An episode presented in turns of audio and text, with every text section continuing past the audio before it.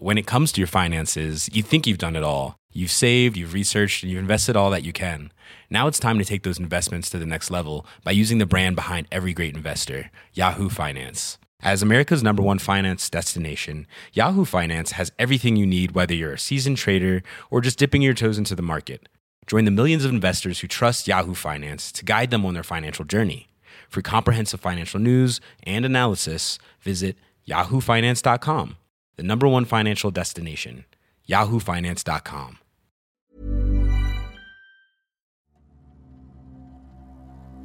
Le 5 novembre 1978, le marin star des 70s prenait le départ de la première édition de la Route du Rhum sur son mythique trimaran Manureva, l'ancien Penduic 4 d'Eric Tabarly.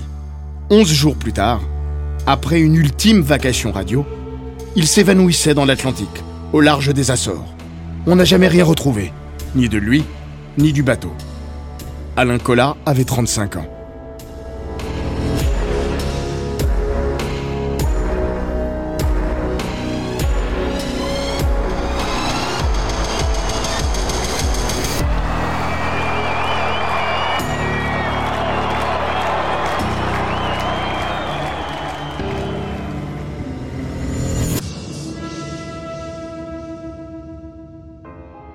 Bienvenue dans Les Grands Récits, le podcast d'Eurosport qui vous plonge dans la folle histoire du sport, entre pages de légendes, souvenirs enfouis et histoires méconnues.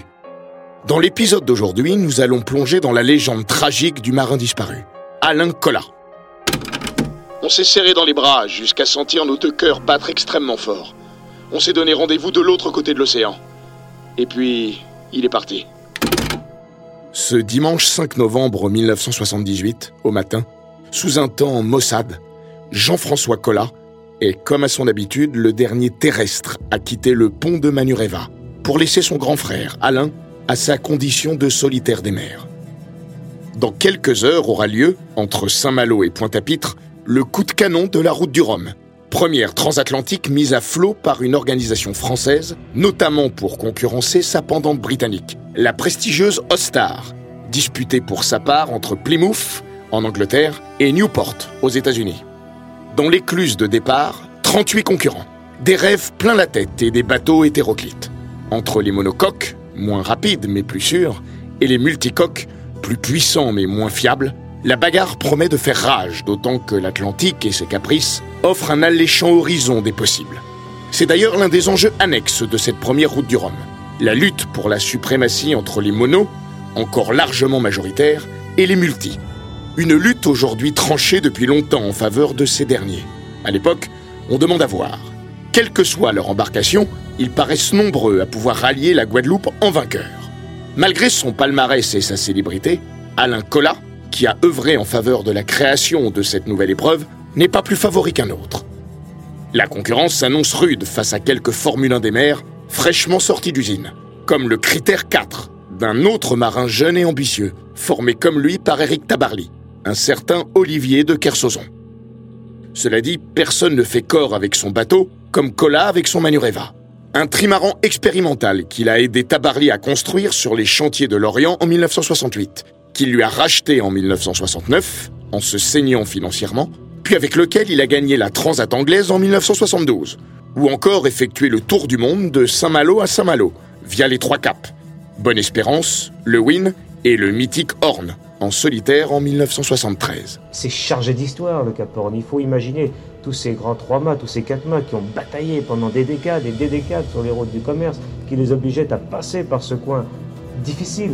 Bref, il connaît son bateau mieux que sa propre femme, Tera, rencontrée lors d'une escale à Tahiti en 1971, et ses enfants, Veimiti, sa fille aînée de 4 ans, ainsi que les jumeaux, Tereva et Torea, âgés de 8 mois. Manureva est un trimaran, vous voyez, la coque principale est flanquée de stabilisateurs latéraux, de flotteurs comme on dit, et il est gréé en ketch, c'est-à-dire une double mâture, un grand mât. Collat décrivait les choses ainsi. Ce bateau est le prolongement de moi-même, il fait partie de moi, et je fais partie de lui. Il l'avait retapé en profondeur, capornisé comme il disait, pour le rendre plus stable, plus apte à dompter les quarantièmes rugissants, où aucun multicoque ne s'était aventuré avant lui. Et il l'avait donc entre-temps rebaptisé Manureva, oiseau du voyage en tahitien. du nom de ces goélettes reliant autrefois les atolls polynésiens. Ce 5 novembre 1978, l'oiseau du voyage, majestueux albatros bleu comme l'azur et grand comme un cours de tennis, entreprend donc un énième périple. Ce sera son dernier. Avant la course, personne ne doute de la valeur de Manureva, encore moins de celle de son propriétaire. La question vient plutôt de leur état de fraîcheur.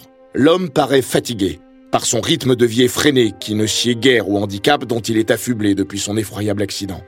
Nous y reviendrons. À 10 ans, le trimaran, lui, commence à être un peu marqué, vieillissant, surtout pour la haute compétition. Certains s'enquièrent de ses soudures criquées. Jean-François, devenu le fidèle adjoint d'Alain, dit pourtant avoir passé beaucoup de temps avec son frère à remettre le bateau en état. Ils ont notamment renforcé les bras de liaison ainsi que l'étanchéité des compartiments et de la coque. Ils l'ont aussi repeint pour la coquetterie. Normalement, tout est bon. Manureva a fière allure. De toute façon, c'est promis, cette route du Rhum sera sa dernière course. Ensuite, il est prévu que Manureva soit directement convoyé vers son nouveau port d'attache, à Tahiti. Là-bas, il redeviendra un bateau de travail et de loisirs aux côtés du Club Méditerranée, le fameux 4 mâts de 72 mètres qu'Alain a fait construire en 1976, dans un gigantesque projet entrepreneurial frappé pour certains du saut de sa mégalomanie. Et ce, grâce au sponsoring unique à l'époque du fameux club de vacances dirigé par Gilbert Trigano, ainsi que des soutiens de poids comme celui de Gaston Defer, maire de Marseille, et ancien compagnon de régate. On dit d'ailleurs que c'est pour éponger le gouffre financier représenté par son pharaonique Clipper que Cola participe à cette course. Course que rien ne lui aurait interdit de disputer à la barre de Club Méditerranée, devenu le Fosséa après son rachat par Bernard Tapie en 1982, et récemment coulé au large de la Malaisie, comme il l'avait fait lors de la Transat 1976, terminé à la deuxième place, finalement cinquième après pénalité, derrière Eric Tabarly. Les Anglais, voyant débarquer d'un mauvais œil ce Boeing 747 des mers bourré d'électronique, avaient pris des mesures illico pour réglementer la taille des bateaux. Mais la route du Rhum, elle, est restée sur le principe du no limit, qui régentait les courses à la voile originelle. Aucune restriction, ni de taille, ni de forme. Tout est OK, tant que ça flotte et que ça se meut par la force du vent. Si le Bourguignon tenait à prendre le départ sur Manureva, c'est déjà parce que Club Méditerranée n'a plus vraiment vocation à courir. Il est devenu une attraction flottante, accueillant les touristes de port en port pour des promenades en mer et des animations diverses. Mais c'est surtout parce qu'il voulait renouer le lien avec son trimaran. Une histoire d'amour passionnel qui avait failli virer au drame déjà, trois ans plus tôt. Là, il faut prévenir les âmes sensibles. Préparez-vous. La scène qui suit est terrible. Nous sommes le 19 mai 1975 lundi de Pentecôte, dans le port de la Trinité-sur-Mer. Alain Collat, jamais à court d'idées pour partager sa passion de la voile, rentre d'une promenade en mer sur Manureva, où il a embarqué avec sa femme, sa fille et ses équipiers, deux journalistes de Paris Match. À ces derniers, il a prévu de faire une annonce une fois de retour sur la terre ferme. Il a enfin trouvé une source de financement pour son projet de 4 mâts, dont il doit signer dès le lendemain le contrat de construction, qui sera fait à Toulon. Est-ce parce qu'il est pressé de rentrer? Toujours est-il qu'à l'approche du port, Manureva va trop vite. Impossible de le freiner. La grand voile est bloquée. Pour éviter la catastrophe, le marin fonce à l'avant pour jeter l'ancre. Mais dans sa précipitation, il n'a pas vu que son pied droit est resté coincé dans une boucle de cordage. Au moment où l'ancre touche le fond, son membre est emporté par la masse de fonte et toute l'inertie du bateau. Il est arraché, broyé, déchiqueté. L'un de ses équipiers se précipite à la rescousse juste avant que le pied ne soit jeté à la mer. Celui-ci ne tient plus que par quelques gaines tendineuses. Le sang gicle partout. C'est une horreur totale. Finalement, au bout d'une vingtaine d'opérations, des grèves de muscles, de peau, de tendons, une reconstitution patiente du circuit artériel et veineux, mais surtout au prix d'atroces souffrances physiques et peut-être d'un acharnement thérapeutique remis en cause par de nombreux médecins, Alain sera préservé de l'amputation. Depuis son lit d'hôpital à Nantes, il trouvera la force morale de continuer à piloter la conception de son quatre-mâts, ce qui en dit long sur la détermination du bonhomme. Mais son pied ne retrouvera jamais sa sensibilité, ni sa pleine motricité. L'homme également blessé à la jambe gauche ne sera plus tout à fait le même, lui non plus. Plus soucieux, plus ombrageux, plus angoissé, plus cassant. C'est à partir de là que son destin, jusqu'alors idyllique, a fait la bascule vers une pente obscure. Dans le port de Saint-Malo où mouillent les bateaux avant le départ de cette route du Rhum 1978, beaucoup le trouvent fatigué et même parfois un peu étrange, taciturne, comme absent à lui-même. Sa femme le conjure de ne pas partir.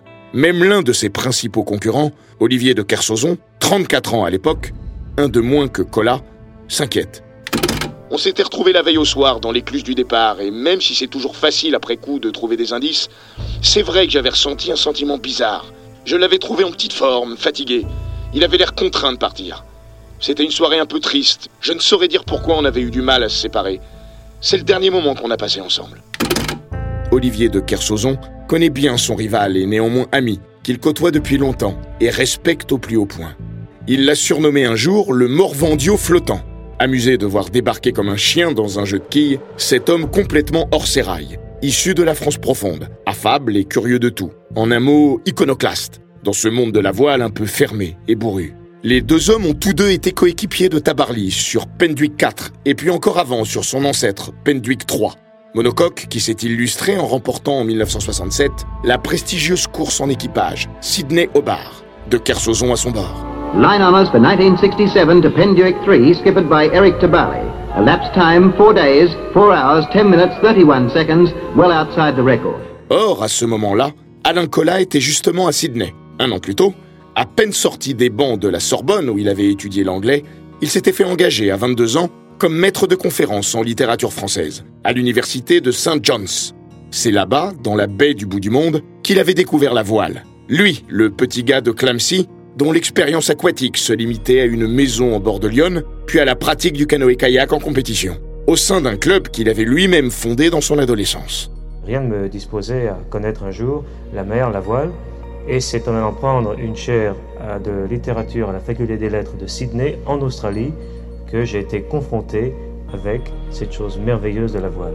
Ensuite, comme il était du genre à ne pas faire les choses à moitié, encore moins à manquer d'aplomb, il avait réussi à se faire engager comme cuisinier sur un bateau néo-zélandais lors de cette Sydney Hobart 1967. Et il avait tout fait pour en rencontrer le vainqueur, Tabarly. Un jour est arrivée cette rencontre avec Tabarly qui venait disputer la course Sydney Hobart en Australie, une course où moi-même j'étais embarqué comme équipier à bord d'un bateau de là-bas. Mais après l'épreuve, il m'invite à son bord et là est née une, une amitié au fil de, croisières parfois difficiles. Et, et puis, si vous voulez, c'est un peu comme si j'avais enclenché la somme multipliée. Ce dernier, devenu en France le premier skipper célèbre après sa victoire sur la Transat 1964, l'avait pris à son tour dans son équipe pour convoyer Pendwick 3 vers d'autres horizons.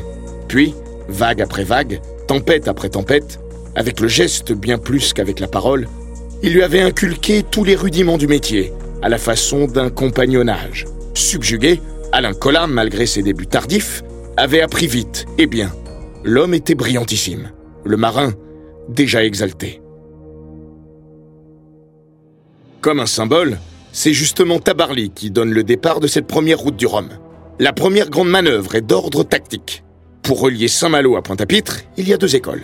Soit prendre la route la plus courte via les Açores, au risque de se heurter à des conditions de navigation compliquées, soit longer les côtes de la péninsule ibérique, puis nord-africaine, pour aller chercher au sud, à la latitude des Canaries, les alizés.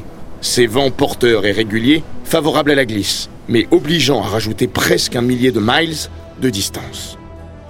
Grosso modo, c'est un peu comme faire Strasbourg-Bordeaux en voiture. On peut soit couper par le centre de la France avec le risque de se coltiner une portion de nationale toujours aléatoire, soit descendre tout chousse, vers le sud, en dessinant une large parabole autoroutière.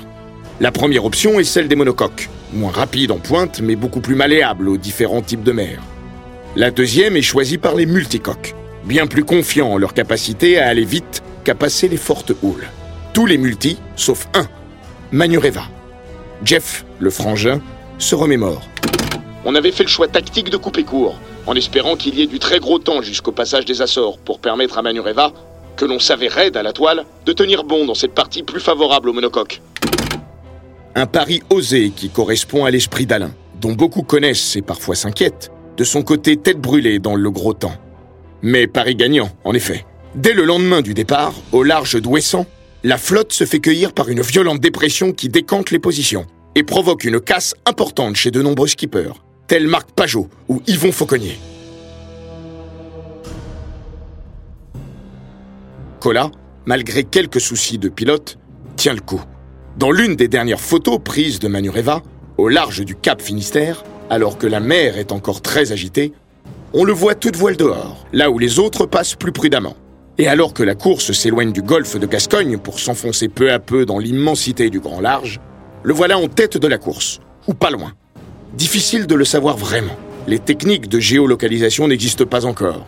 Les balises Argos sont sur le point d'être inventées, et les pointages sont effectués au doigt mouillé, selon les positions que veulent ou peuvent bien donner les concurrents, quand leur radio veut bien fonctionner, elle aussi.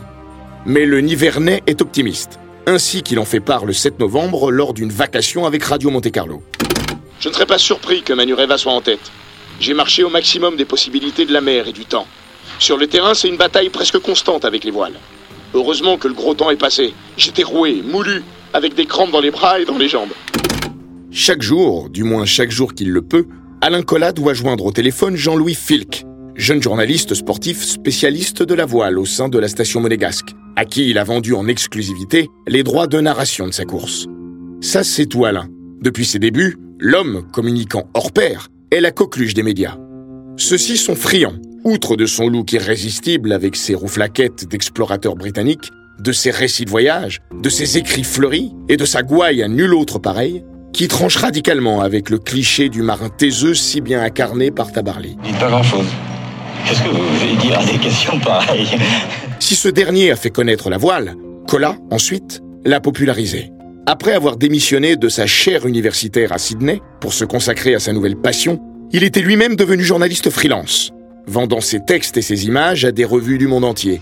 Un moyen aussi de financer ses crédits contractés pour le rachat du Pendwick 4. Sur ce plan-là également, il avait révolutionné son milieu, irritant d'ailleurs un certain nombre de ses congénères, plus habitués à la discrétion des voileux d'antan qu'à cette façon théâtrale de mettre en scène ses exploits. Mais Cola était dans une autre logique. Son but Vendre son sport et faire connaître la mer au grand public, quitte à en faire des caisses. À sa manière, il fut l'un des premiers grands consultants sportifs. Au cinquième jour de course, le survol de l'avant de la flotte par un Breguet Atlantique, dernier fleuron de la Marine nationale, le confirme. Alain Collat est en tête. À bord de Manureva, c'est le calme avant une nouvelle tempête. Sur RMC, il confie C'est pas du tout la course au soleil que l'on avait annoncée. L'Atlantique a réservé dès le départ un sérieux coup de torchon. Mais je suis très content. J'ai trouvé le bon équilibre entre ce qu'exige le bateau et ce que demande ma carcasse. C'est-à-dire notamment du repos. Car ne l'oublions pas, même s'il n'aime pas l'avouer, Cola est infirme. Il doit donc reprendre des forces avant la prochaine dépression, qui est en train de se creuser à l'approche des Açores, achevant définitivement de convaincre les derniers hésitants de se précipiter vers le sud. Cola, lui, garde le cap nord. Il persiste à vouloir couper dans le fromage, option qui sportivement semble en effet se dessiner comme la plus payante. Mais n'est-ce pas de la folie? Son frère objecte. Il a pris des risques, c'est sûr, mais c'est la condition pour gagner une course de voile de Kersozon renchérit, tout en rappelant que les données météo sont alors bien plus sommaires qu'aujourd'hui. J'ai trop navigué pour me permettre de porter le moindre jugement sur une option. Reste que Manureva, cette gigantesque araignée de mer soudainement renvoyée à sa condition de frêle insecte face aux éléments déchaînés, vogue sans le savoir vers le néant. Le dimanche 12 novembre, toutefois, tout va toujours bien à bord. L'archipel des Açores est en vue. Il sera passé le lendemain. À la radio, il se réjouit. Je navigue entre les îles de Tercera et Graciosa, et c'est un réel plaisir d'atteindre ce premier but. Cela dit, depuis quelques heures, c'est la danse du roi. Les paquets de mer cognent sur les flotteurs et les embruns volent en haut du mât. C'est du temps pour Manureva, mais je suis secoué comme un vieux prunier. Les Açoréens, déjà, sont essorés. Alain accuse désormais quelques heures de retard sur le français Michel Malinowski, dont le monocoque, Critter 5, s'accommode davantage de ces conditions compliquées. Mais il reste très optimiste. Au soir du 15 novembre, soit dix jours après le départ, il estime avoir fait la moitié de son temps de trajet. Et probablement le plus dur. Jeff est confiant. Pour moi, il avait gagné la course. Il avait réussi à rester au contact des monocoques jusqu'aux Açores. Et il allait bientôt retrouver les alizés. Là, on avait ce qu'il fallait, puisqu'on avait confectionné un spinnaker de près de 400 mètres carrés de voilure. Manureva allait pouvoir lâcher les chevaux. le jeudi 16 novembre, une nouvelle vacation est prévue avec RMC. Dès l'aube, le skipper tente d'établir la connexion avec Saint-Lys Radio, service des PTT permettant d'établir une liaison téléphonique maritime. Il y a un peu de friture sur la ligne. Alain doit s'y reprendre à plusieurs fois avant de réussir à joindre son interlocuteur, peu après 6 heures du matin, heure française. Le ton est toujours enjoué, enthousiaste même. Aucune angoisse dans la voix.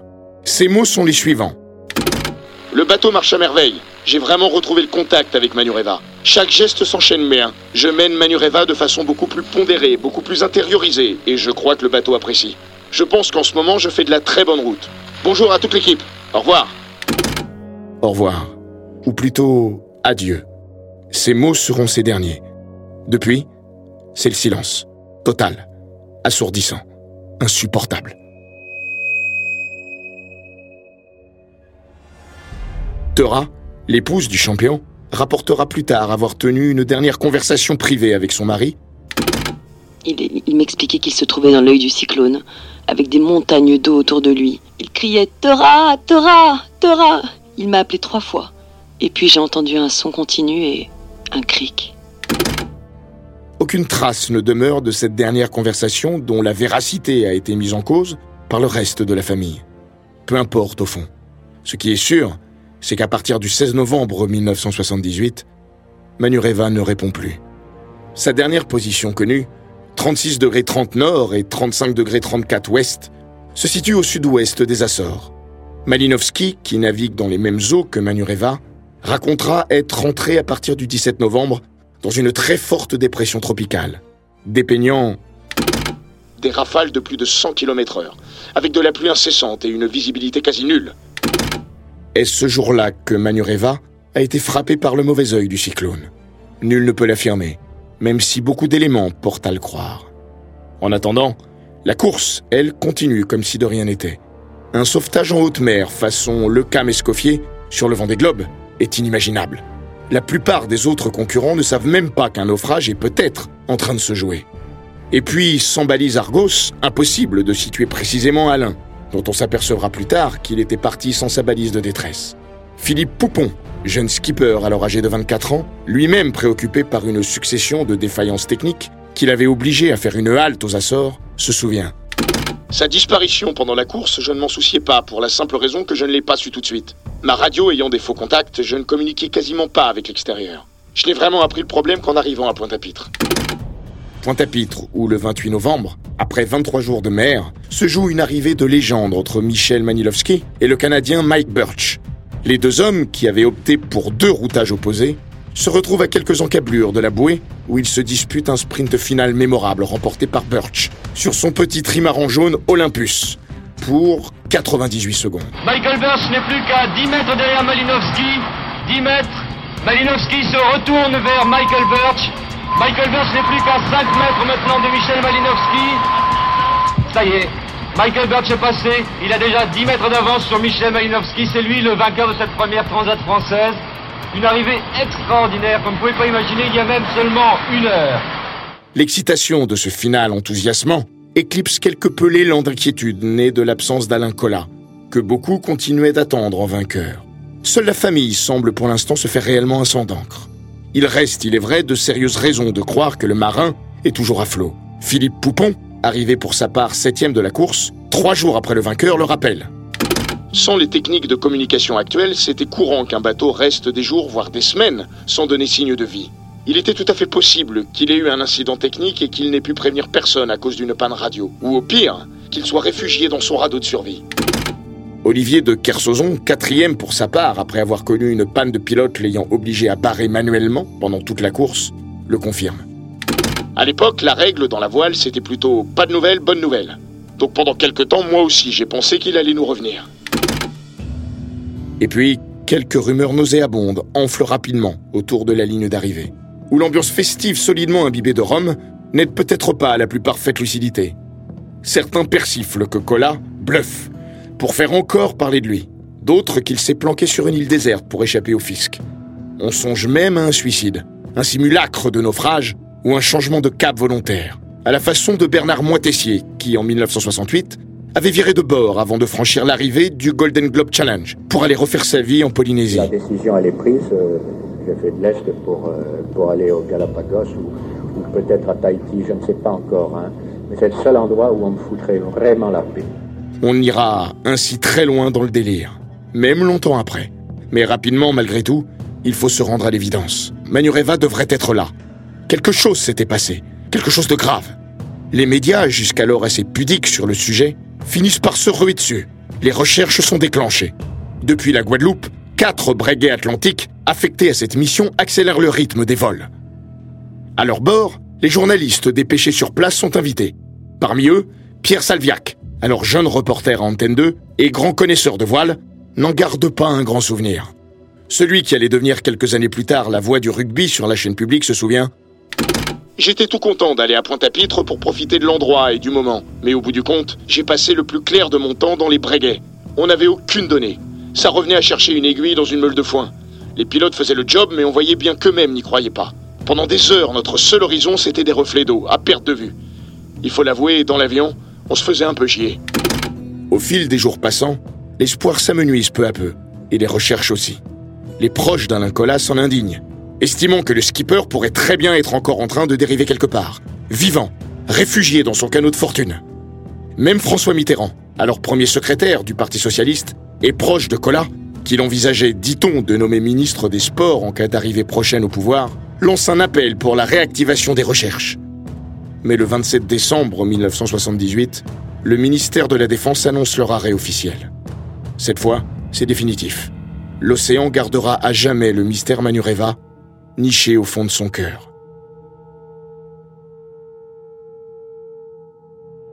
Alors, que s'est-il vraiment passé? On ne le sait pas. On ne l'a jamais su et on ne le saura jamais.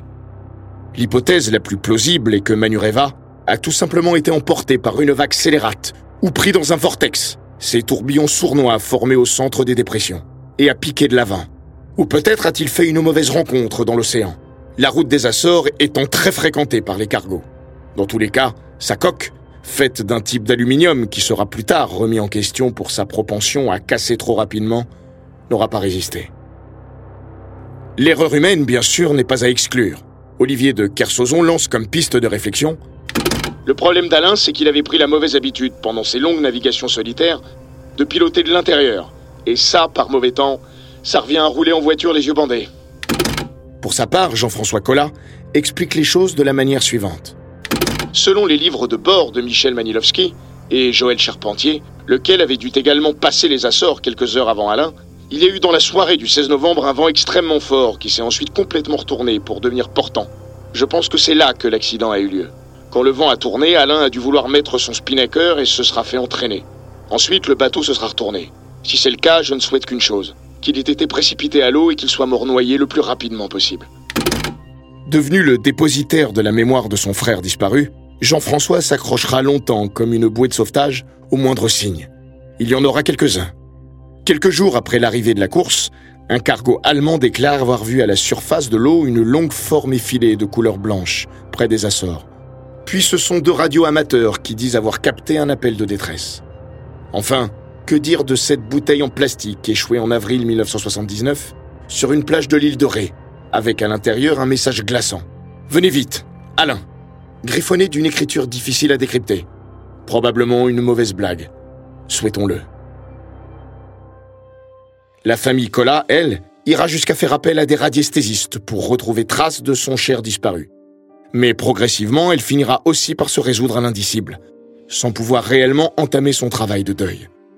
Car comme le dira la veuve du navigateur, On ne se remet jamais vraiment d'une disparition en mer. C'est très spécial. Il n'y a pas de corps. Mes enfants me disent parfois que leur papa, c'est un fantôme. un fantôme d'ailleurs aperçu à plusieurs reprises dans les rues de Clamcy, par des personnes à l'imagination sans doute un peu trop débordante. La réalité est probablement plus prosaïque. Cola a coulé, tout simplement. Corps et biens. Sa mort physique finira par être statuée par un tribunal de Papeete. Un arrêté important malgré tout, ne serait-ce que pour faire face aux rumeurs ou aux enquêtes d'assurance. Un marin emporté par la houle. Voilà un drame d'une banalité presque confondante pour une légende devenue éternelle. C'est beaucoup moins vrai aujourd'hui, où les conditions de sécurité sont sans commune mesure, mais fut un temps où les naufrages faisaient malheureusement presque partie intégrante des courses à la voile. Aucun toutefois n'aura remué les consciences, déchaîné les passions et alimenté les fantasmes comme celui de Manureva. Sans doute en raison de la dimension populaire de son skipper, bien sûr, mais aussi de l'épée mystère qui l'entoure.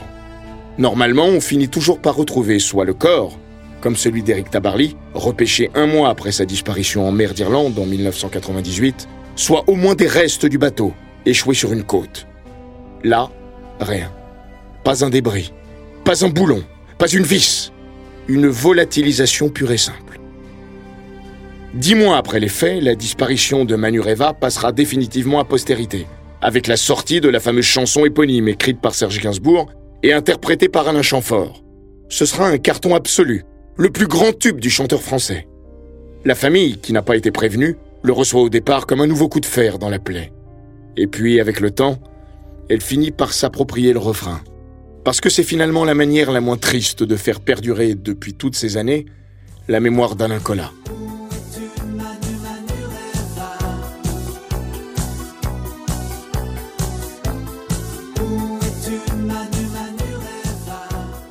Où es-tu Manu Manureva? 42 ans après, cette mélodie entraînante continue de trotter dans toutes les têtes. Mais la question, elle, reste toujours sans réponse.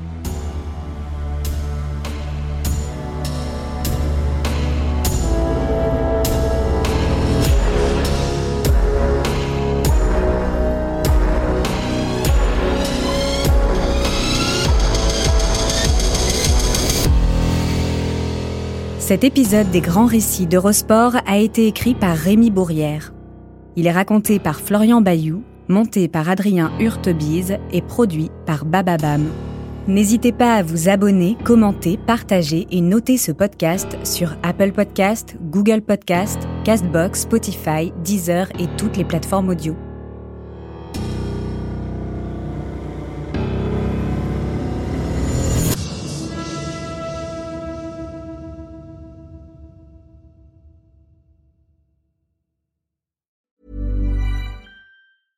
When it comes to your finances, you think you've done it all. You've saved, you've researched, and you've invested all that you can. Now it's time to take those investments to the next level by using the brand behind every great investor, Yahoo Finance. As America's number one finance destination, Yahoo Finance has everything you need, whether you're a seasoned trader or just dipping your toes into the market. Join the millions of investors who trust Yahoo Finance to guide them on their financial journey. For comprehensive financial news and analysis, visit yahoofinance.com the number one financial destination, yahoofinance.com.